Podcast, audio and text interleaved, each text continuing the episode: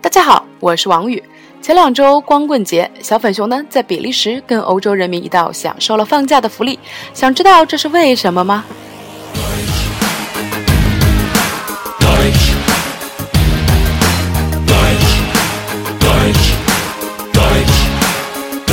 对，这一切都是因为歌词里的这个国家，在一九一八年的十一月十一日上午十一点签订了停战协议，从而结束了耗时四年多的第一次世界大战。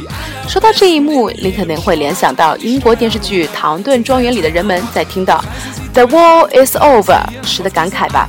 没有错，从此之后，英联邦国家就把这一天叫做悼念日。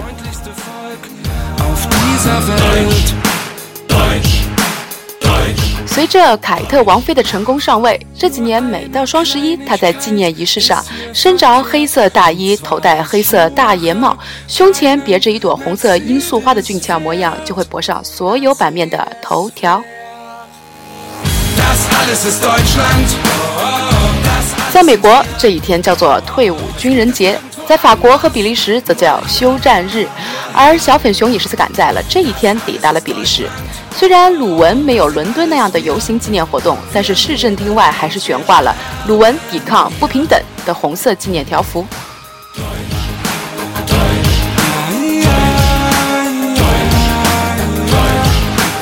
听了欧洲的沉重故事，你会不会因为在双十一这一天去凑电商大甩卖的热闹而稍稍有点愧疚呢？嗯，电商们会狡辩，美国人民也是把感恩节变成了所有商家吸引血拼的黑色星期五嘛。而感恩节原本是为了纪念印第安人，教会那些乘坐五月花号抵达美洲大陆的第一批清教徒种植玉米、红薯这些生存技能，从而让他们在美洲大陆活下来的日子嘛。但至少这是一个纪念愉快的日子呀。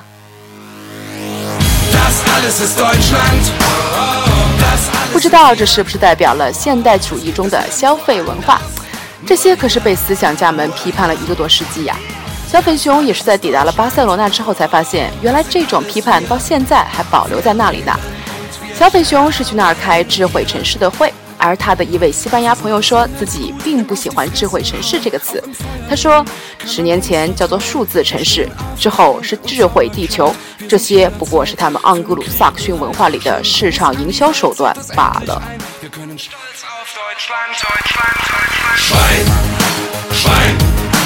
哈哈，有点意思。在马德里的索菲亚王后国家艺术博物馆的馆长 Boria Vega 口中。在评价二战后的艺术时，提到现代主义这个词时，还特地说：“按照盎格鲁撒克逊的定义方式。”